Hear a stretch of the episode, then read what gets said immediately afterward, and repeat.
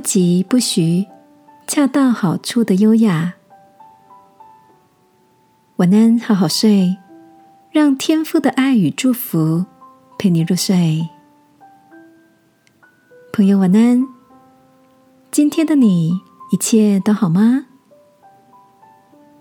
朋友芬迪在五年前正式转职，成为独立接案的专业讲师。他说，从一开始寥寥可数的案量，累积到后来口碑跟人脉。慢慢开展，从第三年开始进入应接不暇的状态。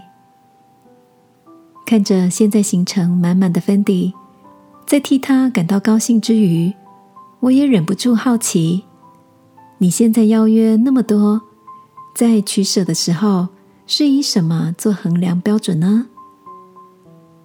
芬迪笑着说：“除了挑选能让自己好好发挥的主题。”跟合理的讲师费之外，另外一个很重要的把关标准，就是我会选择有礼貌、相处态度让人如沐春风的邀约者。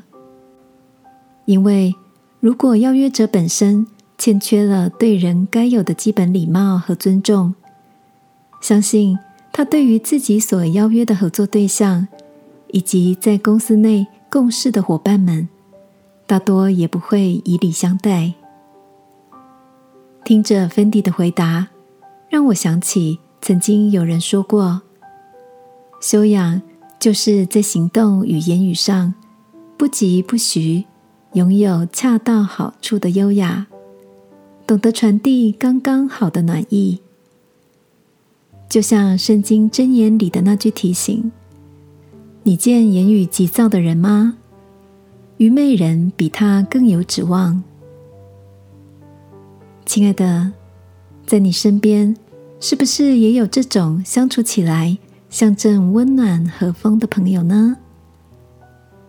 今晚，让我们一起来到天父面前，求他赐下活力与智慧，让我们成为别人眼中那个能够带给人何许能量的人吧。亲爱的天父，求你教导我在与人相待之间，给爱、给温暖，给予尊重与恰到好处的幽默。祷告，奉耶稣基督的名，阿门。晚安，好好睡。祝福你在进退之间有你的优雅。耶稣爱你。我也爱你。